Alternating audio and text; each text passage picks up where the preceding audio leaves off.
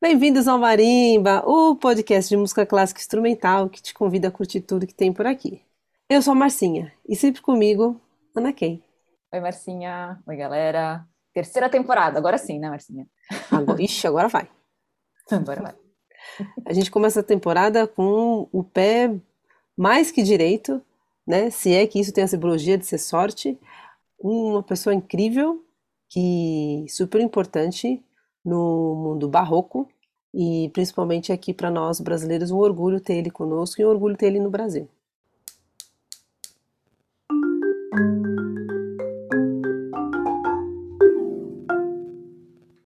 Bom, Marcinha, o nosso tema do episódio de hoje é o Vivaldi, Vivaldi, né, o compositor barroco. A maioria das pessoas é só o cara das quatro estações, né, o cara da, da primavera, sei lá. Então, o que é exatamente, digamos assim, em poucas palavras, o período barroco para a música? Olha, categoricamente, vamos dizer assim, é, na, quando a gente vai estudar a história da música, né? O período barroco ele está ali com quando Claudio, Monte, Claudio Monteverdi, que será que é o italiano? será? Dá até para ver a mãozinha mexendo. Com a ópera dele tem essa roupagem do barroco que vai até a morte de Bach em 1750. Então a gente está falando do século 17 até 1750, né? Então é todo esse período ali. Século 17 e 18, mais ou menos, então. É, pega, é, é, na verdade é muito tempo. É muito bem colocado, né? Dando um spoiler, nosso convidado diz, né? É muito tempo de música para dizer que é um tipo só de música. Mas, bem, para a gente poder se situar aonde a gente está na história, né? É nesse período que se encontra o barroco. E a gente tem muitas músicas que são bem famosas desse período e que certamente você vai saber porque usa-se em comercial, usa-se em toque de celular, usa-se, sei lá, cinema, é, desenho animado. Certamente você já viu ou já ouviu. É que é uma música, isso eu achei muito legal, dando outro spoiler do nosso papo com o convidado, é, que é uma música que conta uma história, né? Assim, é, como você falou que começa com a ópera, é uma música que você realmente consegue ouvir um começo, meio e fim, você quase consegue ver um filme na sua cabeça. Ela se aproxima muito do público por isso, assim, porque você consegue imaginar esse tipo de coisa. É, o período barroco ele tem, na sua especificidade musical, vamos dizer assim, tem vários, várias coisas que se transformaram. A notação musical é uma delas, a performance instrumental, mas não, não só a ópera, mas do, de grupos camerísticos também, de solistas. Tiveram muitas coisas que antes não eram tão exploradas então você tem grandes virtuosos desse, desse período, tanto na França quanto na, na Itália e também em outros lugares. Mas aqui esses são os lugares mais mais, né? Vários virtuosos de violino, cravo, nossa, todos os instrumentos do, da viola. Lembra daquele episódio da viola da gamba, né, que a gente é, fez? Muito legal. então, enfim, só falei alguns, né, dos, dos instrumentos, mas tem muita coisa. É um período super rico que de antigo não tem essa conotação pejorativa de forma alguma e acho que vocês vão gostar muito. É, e lembrando, mas assim, é que o barroco, a gente está falando do barroco na música, mas tem o barroco, né, como período nas artes em geral. Então, o barroco da música está muito ligado às coisas que estavam acontecendo no mundo, contra a reforma, antigo regime, enfim, coisas que a gente aprende nas aulas de história. É, o mundo da música não é a parte da, das outras artes ou propriamente do mundo, né? E aliás, Marcinha, o que, que é um diapasão? Conta aí, porque eu... a gente tem uma história engraçada com o diapasão que eu trouxe um para você da Alemanha, né? Mas na época que eu comprei esse diapasão para você, para mim era só um negócio que você batia, botava no ouvido e falava: Nossa, anota lá. tipo, é o, é o tudo telefone. É, ó, que eu vi, eu tenho ele aqui. Ah, inclusive você trouxe um para mim em 442. Porque normalmente a gente tem por aqui 440. Por isso que eu pedi pra você trazer da Alemanha. Porque lá já era mais comum essa afinação. Peraí, vou mostrar. Então, o diapasão ele tem, é, a gente conhece como, é, parece um garfinho mesmo. Na verdade, é, uma, é, é só um padrão de afinação. Então, assim, a gente vai combinar todo mundo de tocar na mesma afinação, nem mais para lá, nem mais para cá. No período barroco, cada região tinha a sua afinação, não tinha um, uma afinação estándar. Cada um tocava no seu quadrado e cada um fazia a sua afinação e tocava-se o barco. Conforme foram passando os anos, fizeram uma regra em que o diapasão, é, que a afinação de base seria 440, depois 441, hoje já tem 442, e há quem diga que talvez 443, cada vez mais está subindo, principalmente na orquestra, né? E dizem que é por conta de deixar os instrumentos mais brilhantes, enfim, de ter um, porque busca um outro timbre, uma outra sonoridade. E subindo a afinação, você quer dizer que tá ficando tudo mais agudo, né? É, fica mais agudo, então fica mais brilhante o timbre, sabe? Porque as salas de concertos mudaram, elas são gigantes. É, você imagina que na, na época do. no Castelo de Versailles, o, na época do Luís XIV, ou, ou no período barroco, né? No, no, na época do Luís XV, o, era uma salinha, assim, que cabia, sei lá, 20 pessoas, 25 uhum. pessoas, uhum. não era, era muito grande, era um palquinho pititico ali, né? Quatro, cinco pessoas tocando no palco, se muito, e a plateia era pequena. Aí as salas de concerto foram ficando grandes, grandes, grandes, as orquestras foram ficando enormes, e aí os, os instrumentos foram ficando cada vez mais modernos, com mais recursos, o material mudou muito. Por exemplo, o trombone, que é um dos instrumentos que menos sofreu alteração desde o seu nascimento como trombone. Já tiveram pouquíssimas alterações, diferente do, do meu instrumento, que é o tímpano, que ah, no princípio não existia pedal e depois, ao longo do, do tempo, ele foi, é, além de trocar a afinação na chave, ele ganhou um pedal para trocar mais ainda de afinação. Então, assim, as coisas foram se desenrolando ao longo do tempo. E voltando ao trombone, o trombone barroco, ele é um trombone que tem menos potência sonora do que um trombone moderno, que alcança assim um, um, tem um volume de som, uma intensidade, né? Até gosto de falar de intensidade, né? De som uhum. muito mais forte do que justamente esse que é do período antigo, do período barroco. Não quer dizer que é nem melhor e nem pior, só é diferente. E se a gente pensa em Versailles, né, Marcinha, no Luís XIV, Luís XV, uma opereta exclusiva só para a corte e tal. Hoje em dia você tem uma sala de concerto com mil e tantos lugares, então cabe muito mais gente. A música literalmente alcança muito mais gente. Então tem que chegar longe, né? Não, com certeza. E, e ao, ao passo que naquele momento você tinha justamente a, a arte ali para mais mais para a corte. Existia arte também na fora da corte, mas é outro tipo de arte, não exatamente aquela que se fazia dentro do, do castelo. Mas é, hoje, imagina, você liga o celular, você põe a música que você quiser, né? Para. Aí você fala assim, ah, eu quero, é, eu gostaria muito de ver um, um concerto ao vivo. Então vá, porque é uhum. é super acessível, certamente custa mais barato do que você ir ao cinema. Nossa, com certeza. Se não igual. Né? Não, é, se não de graça, né? Que se cinema não... de graça, difícil. Justo. Então, acho que o nosso papel aqui, um dos nossos papéis, né, que a gente estava falando quando concebeu esse programa, é justamente de convidar as pessoas que não necessariamente estão imersos nessa, nessa música clássica, nessa música erudita, ou nessa música de concerto, né? Para vir, vir com a gente, vamos lá, é para todo mundo e ela pode tocar a qualquer um. E é importante ter público, né, Marcinha? Sempre. Sabe que eu achei que você ia falar sobre a música clássica, né? Sobre essas, essas denominações, né?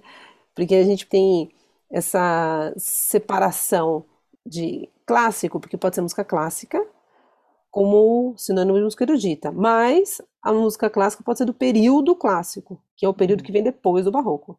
Mas há quem diga, hoje em dia, e muitos colegas têm tomado essa, esse nome de música de concerto. Então não é nem música clássica, nem música erudita. Mas, Marcinha, barroco também, a gente está falando do Vivaldi, italiano, mas tem barroco em vários lugares, né? Ah, tem, tem, tem barroco na França, tem na Alemanha, na Áustria, tem, enfim, No tem Brasil. no Brasil português, ora pois. Tem, e é muito legal que cada um tem muito a sua, a sua identidade e tem muito a ver com a cultura, com a língua. Os, o- os italianos são para fora, exibicionistas. Aí você, vai pegar o, o Ramon, ele é todo. Francisco, ele é, ele é elegante. Não que os, não que os, os, os, é, italianos não sejam elegantes, mas, sabe, é, Au concurso, sabe? Um negócio assim, fino, uma sutileza, de um. Então, então são, tem muito a ver com a língua, tem muito a ver com a cultura, assim. Tem muito a ver com o que a gente já viu com o Clovis, né, Marcinha, da etiqueta francesa, né? Essa Ah, é? Eles que da. inventaram isso, né? Exatamente, Luís XIV, coisa do refinamento, sabe? Do tipo, eu sou chique. Chique. Chique vem do francês, né? Ah, total, né? Au niveau, sabe? Tipo, a gente tem várias expressões que, que a gente usa aqui no Brasil, inclusive, que vêm Uhum. todas do francês, né? Né? Ah, ele é au concurso. Depois que eu fui estudar a língua que eu entendi o que que era, que é sem concorrência, né? Ele é, na verdade, ele é acima, ele tá acima da concorrência. Então ele é, É ele é muito. É muito, muito. muito alto nível. Hoje a gente fala top, né? A gente chama top, top, né? E o italiano também, né? O italiano tem essa coisa, toda a articulação do italiano, quando você ouve italiano, essa coisa muito cantada do italiano, né? Gritada, às vezes que a gente brinca, né? Estereótipo. Eles mexem muito a mão. Então, é uma língua que tem movimento. E isso também tem muito a ver com o barroco italiano, né? Você ouve uma música do barroco italiano, dá vontade de se, se mexer. Você consegue até ver o, o intérprete se mexendo na sua cabeça, assim, de tanta expressividade que tem ali. Verdade.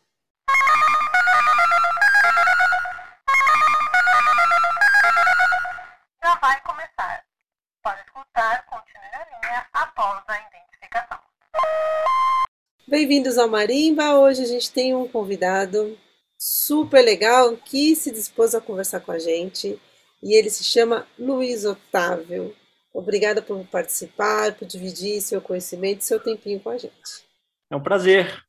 Vamos lá.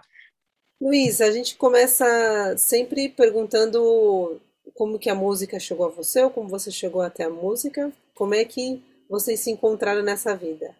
Bom, eu venho de uma família de músicos. Eu sou natural de Juiz de Fora, Minas Gerais.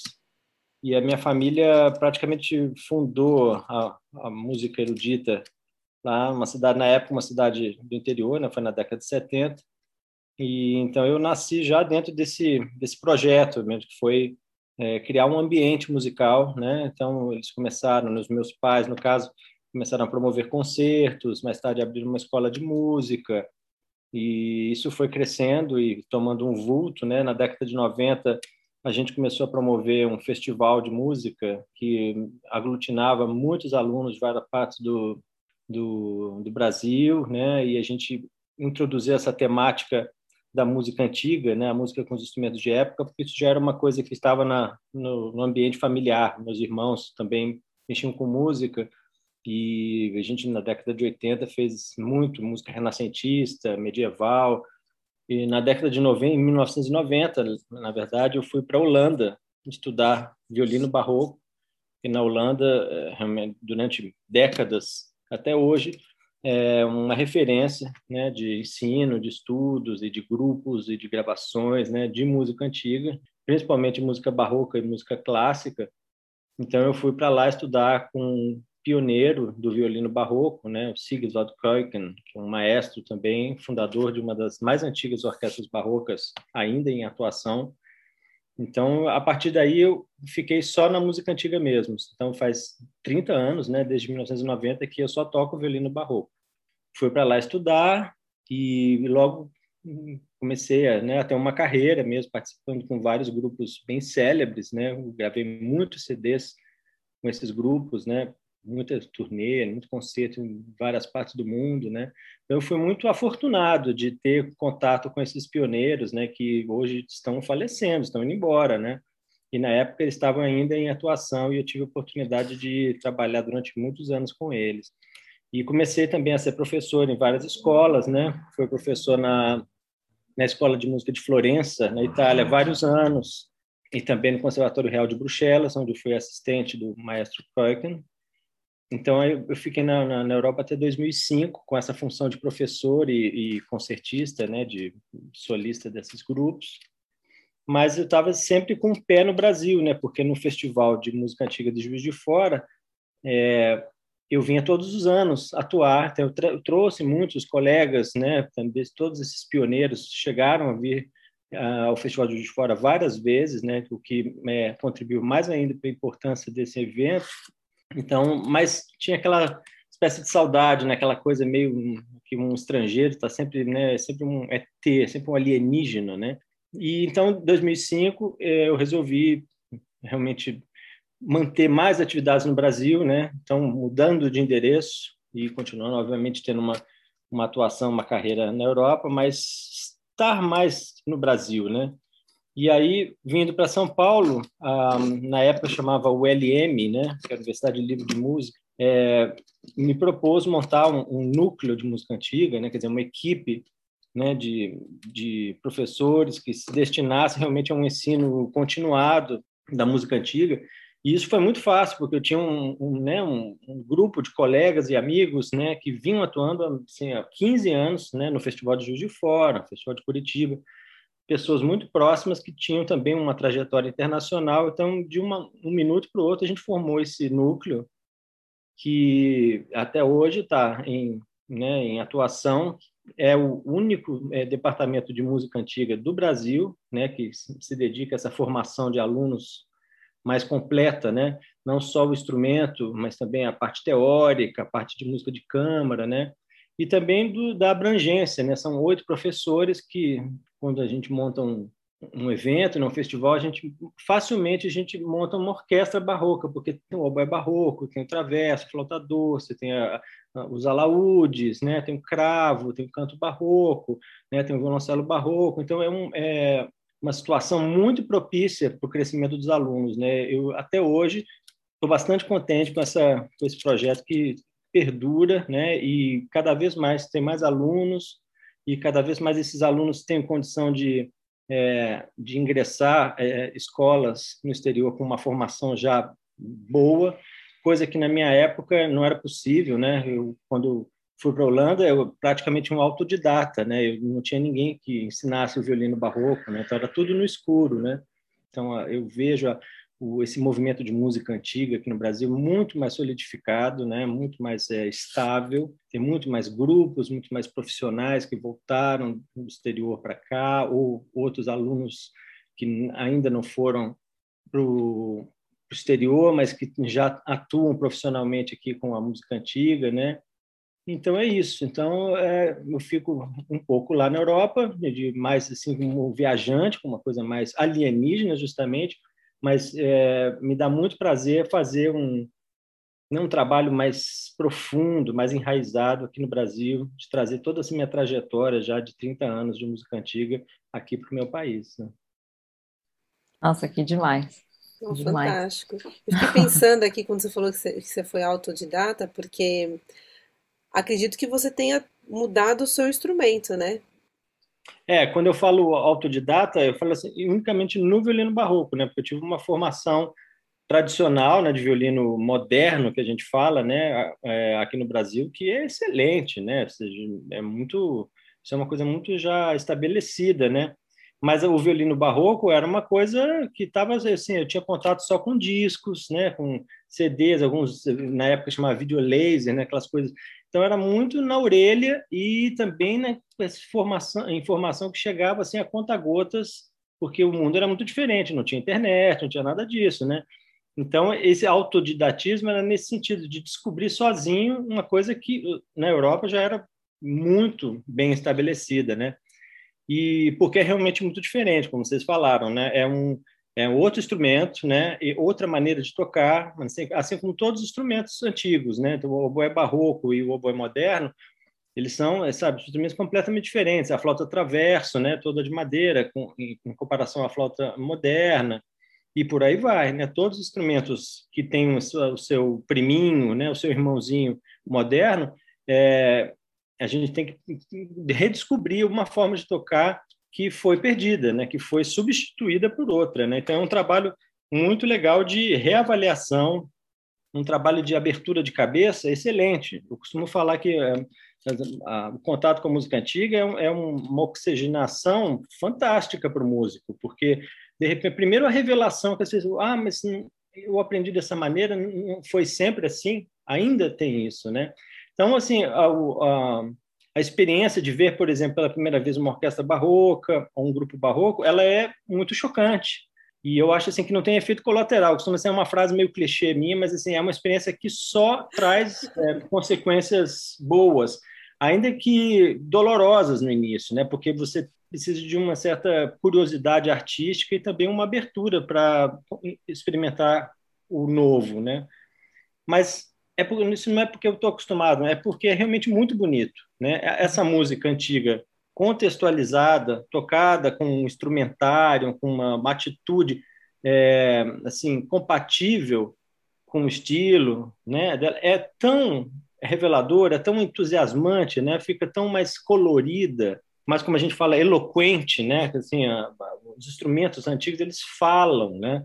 Eles têm essa propriedade retórica que era característico desse estilo de música, né? Que era a, a pontuação, a declamação, né?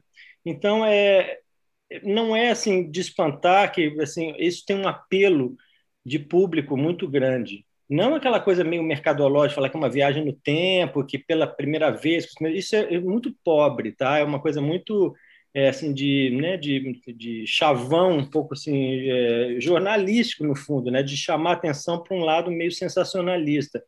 Na verdade, o que chama atenção mesmo para o público é essa, esse lado envolvido que o músico tem né, com a profissão.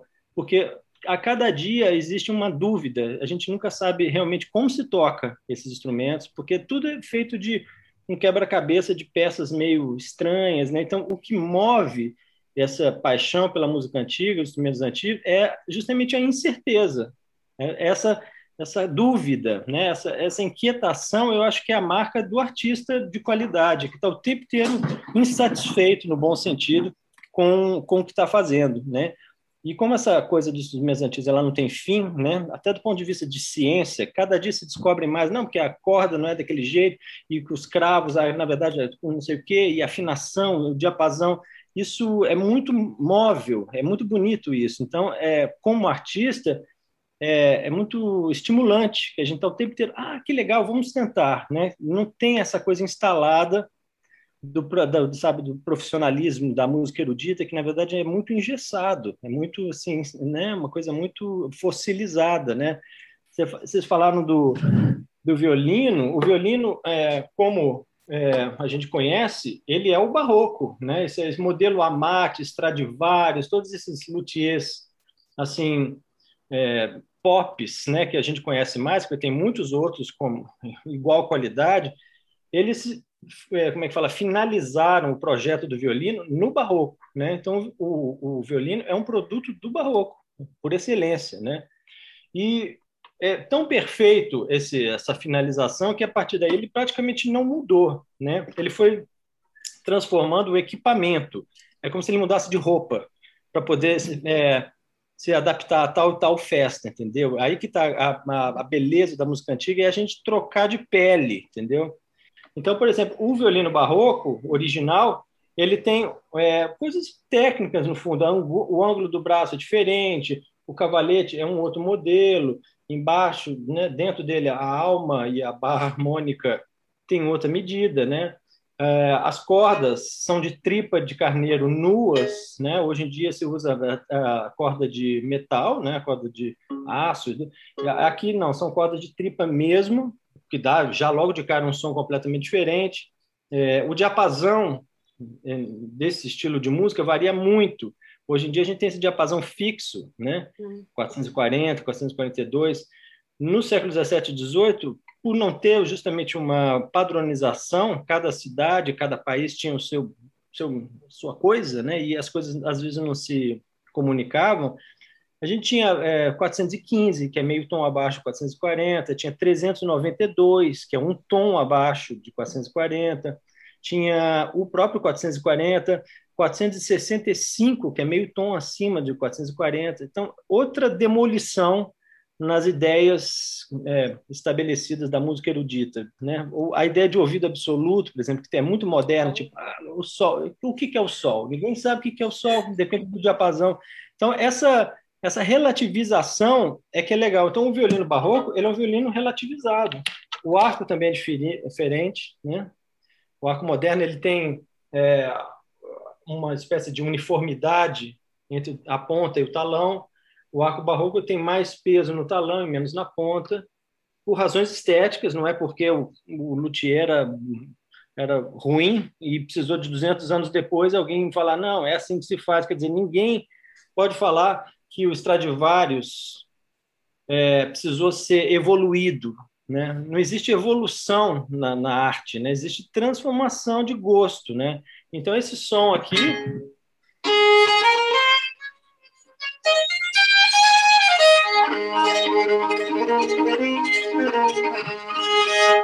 É um som bem diferente do violino moderno, pode não estar aparecendo aqui agora, mas num concerto isso fica muito visível e audível. Né? É um som mais é, doce, né? a corda de tripa, mas também mais flexível, né? ele tem mais riquezas de timbres, assim como a voz humana. Nos instrumentos antigos, essa desigualdade, essa é, não uniformidade é muito bem-vinda que é uma coisa que no mundo moderno, né, na, na, estética contemporânea, é visto quase como um defeito, né? Tem que ser tudo uniforme, tem que ser tudo igual, né, polido, né? É, na estética barroca, quanto mais variado e às vezes é desigual mesmo, bom, ruim, mais interessante, mais vívida vai ser a interpretação. E às vezes as pessoas que não perceberam falam assim: "Mas nossa, tá tão bonito, não sei por quê" mas eu não achava que era. É porque essa apresentação, essa roupagem dessa música, dessa maneira, na verdade, em vez de é, distanciar a gente dessa música, ela aproxima a gente. O que a gente acha que 300 anos antes é uma, uma antiguidade empoeirada, colocada nesse contexto, a gente traz isso para os nossos dias e tem praticamente o mesmo sentido, porque o ser humano não mudou, entendeu? O que muda é o gosto, só isso. Uhum. Eu achei demais você falar assim, essa coisa de é, um adolescente, mas assim, que, né, se fosse pensar da, da coisa convencional, você fala, nossa, música antiga, né? Você fala, nossa, esse negócio velho. Mas, na verdade, tem todo esse frescor da descoberta, né? Tipo, é, e, e tem essa, esse fator colaborativo, que assim, a música já tem, né? A música uhum. clássica como um todo. É. Mas essa coisa que você falou de explorar junto, montar o quebra-cabeça junto tal. Imagino que vocês devem é, pesquisar, enfim, cartas e manuscritos e coisas originais dos compositores para descobrir o que, que era que tinha ali, mas também tem essa coisa de, nossa, fiz isso, olha que louco, olha isso. É, é, é uma, é né? as duas coisas. Existe essa pesquisa musicológica, né, que é assim, a busca da informação, né? Então tem documentos, tem tratados, né, de como se tocar isso, aquilo, de como ler a partitura, porque a gente falou muito dos instrumentos, uma coisa que é uma espécie de reboot no cérebro é a forma de enxergar a própria teoria musical. A gente descobre que o que está escrito não é o que precisa ser tocado. Um pouco como o jazz, o chorinho, que escreve de um jeito e toca de outro. Era tudo muito breve, muito limpo para dar espaço justamente para o intérprete, né? A coisa da ornamentação, né? De você improvisar em cima de uma coisa que está ali muito simples, né? Essa liberdade era também uma, era o músico que também se comportava como um compositor, né? O compositor intérprete, que é uma coisa que depois, infelizmente, se rompeu, né? Então essa que eu falei da adolescência é uma coisa também do, do período da história da música, né? O barroco no início do século XVII foi um, um Big Bang, né? Até hoje nós somos filhos do barroco, né? Os ecos dessa dessa revolução musical estão presentes em todas todas as manifestações musicais, inclusive na música popular, que é a canção acompanhada, né, a coisa da, da, da batida, do, né, do ritmo, tudo isso é muito barroco, né, do, da métrica, né, a, a, harmonia tradicional, ela foi iniciada no barroco, então vocês podem imaginar assim, o, como isso irradiou e vivenciar isso com o contexto é, é fantástico, que é virar de novo adolescente, não existem aliás, abaixo as regras é, pré-estabelecidas e vamos a, descobrir o que é legal. E o legal é o que já existia. É música antiga, não é empoeirada, mas é, é histórica. Mas é parte do nosso patrimônio. Aí que tá, ela está, ela de certa forma, ela está entranhada nas nossas, nossas carnes e ossos, né?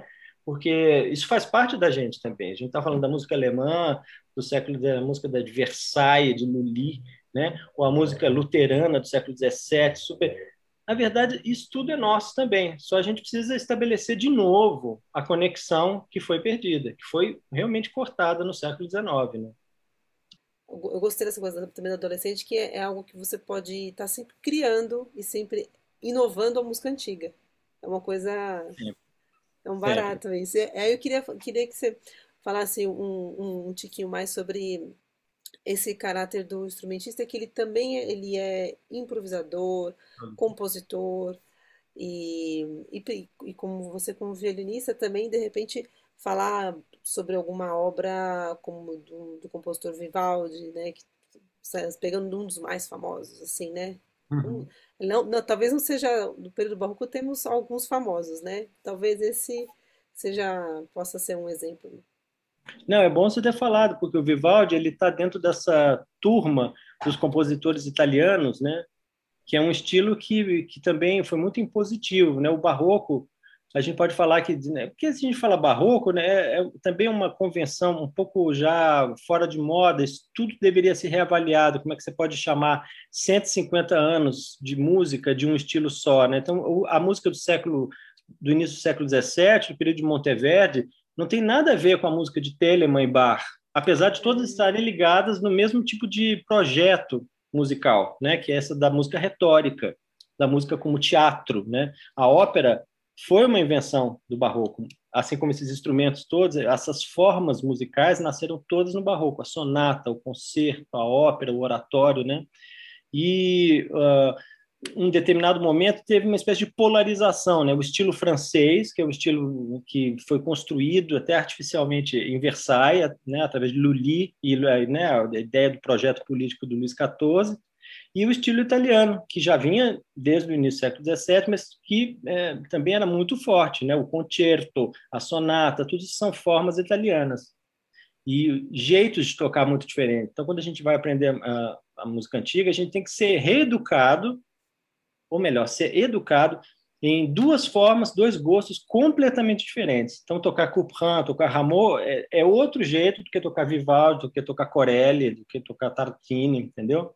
Principalmente na música italiana, é que essa ornamentação livre, como a gente fala, é onde rolava solto mesmo, era obrigatório. Né? Os adágios de Vivaldi, de Corelli, são escritos de uma forma muito banal, muito simples, né? Até assim, um equívoco né, do instrumentista moderno, não treinado na música antiga, assim, ah, é fácil a música barroca, né? mas é, é a prova de que o que está escrito não, não é o que é para ser tocado. Porque as, as, as, os exemplos, como eu falei para a Ana, assim, é, tem né, tratados, tem documentos, os exemplos que chegaram até nós de ornamentação livre, ornamentação italiana, que a gente fala, são super sofisticados, são é, floreios, que eles chamavam fioriture, né? Floreio, não tem ideia mais linda, né? Da coisa da, da, ornamentação que floresce, assim.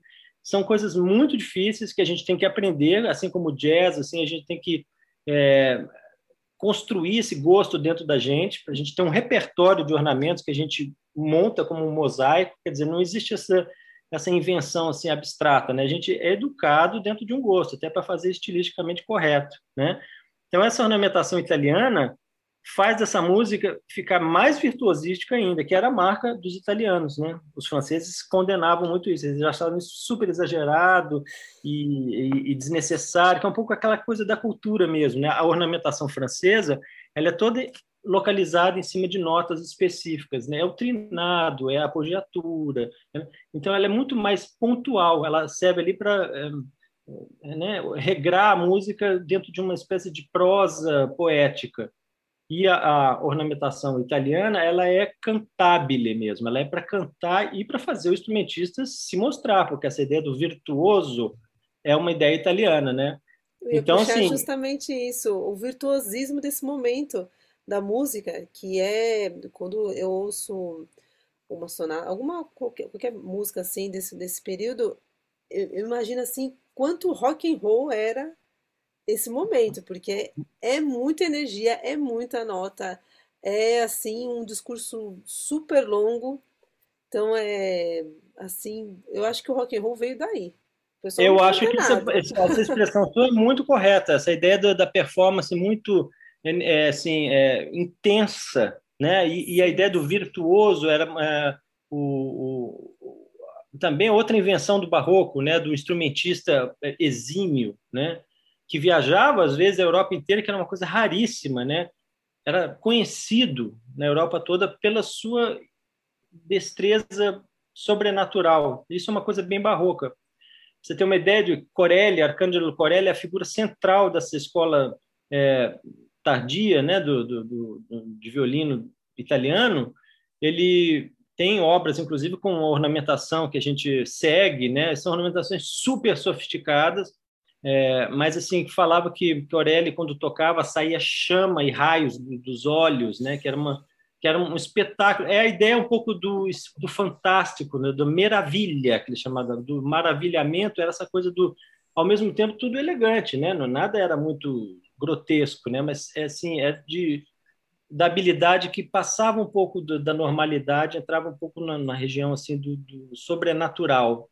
Então, assim, o Corelli, por exemplo, era tão famoso que ele, quando era citado, ele vinha com um monte de, de, de epítetos, né? tipo Senhor Ilustríssimo Maestríssimo del Violino Arcângelo Corelli. Né? Era impossível ele ser citado como simplesmente Arcângelo Corelli. Ele tinha um, né, uma aura dele, imagina, com um violino, com uma, uma, uma caixinha de madeira. Né? E existiam outros que galgaram, influenciaram, assim, irradiaram o estilo de tocar, né, a, né, o gosto quase pela Europa inteira, né? Então esse, essa coisa meio do, do virtuose é, um, é, um, é uma marca e a gente vê isso no repertório, principalmente o italiano, que primava por essa coisa do, do malabarismo, né? Da, da, da, habilidade extraordinária, né?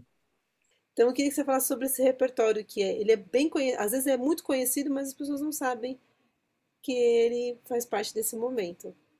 Com certeza, mas isso também é uma, é uma característica da música barroca, né? Que ela chega, o acesso dela a, ao ouvinte é muito mais rápido que uma música do fim do século XIX, você sabe, uma, uma sinfonia de Mahler, né? Ou de, ou, né? ou de um, um lied de Schumann. A música barroca tem essa coisa que é um projeto mesmo, dela ser é, construída como uma mensagem. Por isso que o paralelo com a música popular e a música do jazz, o chorinho, e a música barroca é direto, são, são, são maneiras de né, musicianship muito parecidas. Né? Se você joga isso, isso pode se transformar num hit parade. Né? Por exemplo, é, virou até é, toque de celular, né? a badinerie do batam, piradão, piradão, piradão, Quer dizer, é, a esse ponto, uma coisa escrita em 1719 virar toque de celular é uma coisa séria. A gente não vai, infelizmente ou felizmente, não sei, mas a gente não vai encontrar isso com Wagner, né, ou com Schoenberg. São com os compositores barrocos, porque são esses que vão, eles falam a, essa coisa da retórica musical, eles têm uma mensagem que no fundo é universal. Então, as quatro estações de Vivaldi é outra também que virou, sabe, um, um patrimônio, todo mundo conhece. Ah, eu não gosto de música clássica, não. Ah, é? Ouve isso aqui. Normalmente, se você põe uma coisa barroca, você vira a opinião da pessoa na hora. Bar tem um monte de coisa, como essa badinerie do toque de celular, mas tem o Jesus, a Alegria dos Homens, que muita gente casa com essa música. Pronto, vai direto ao coração das pessoas, né? É como se as pessoas falassem, ah, essa música é linda, né? Nossa, fantástico. E a gente tem uma uma brincadeira aqui. Quando você está num lugar, alguém fala assim: Olha, eu sou Fulano, aí você fala: Ah, eu sou o Luiz, e alguém fala: Ah, o que, que você faz? Aqui a gente é muito caracterizado pelo que a gente faz, né? A gente se identifica muito pela nossa profissão. E aí você fala assim: O que, que você fala para a pessoa? Eu normalmente falo: Eu sou violinista, tá? E, e quando eu quero tirar uma onda, violinista e maestro, porque é uma coisa que eu tenho feito muito, ah, mas não porque eu almejo isso, porque isso vem até mim justamente para é, né, passar um pouco dessa minha experiência, entendeu? Mas a minha forma, o que eu gosto mesmo é de tocar, né? Então eu sou violinista. Eu não falo essa coisa, né? Eu acho que pegando o que você quer falar, tipo, eu toco violino barroco. nem para colegas músicos, porque eu acho isso uma maneira também um pouco snob de falar assim, olha, você está falando com um especialista, viu? Cuidado. Porque não é bem, o violino é uma coisa só, violino é violino, né? Então, assim, eu falo para todo mundo que eu sou violinista mesmo, aí se começarem o papo for para frente, fala assim, não, mas eu, eu sou especialista em música barroca e música clássica, músicas do século 17 e 18 que já soa super chique, né? Então, normalmente eu paro, eu já paro de falar aí, né? Mas, mas como? É, o violino barroco, depende de, da, de quanto de corda vão dando para minha conversa, né? Como vocês estão me dando agora, eu estou soltando o verbo. Mas às vezes acaba ali que eu sou violinista mesmo, pronto. Soa chique, achei, achei massa. Melhor é soa chique e não quero que soe chique. Não quero, eu tenho vergonha. Não, né? não. You.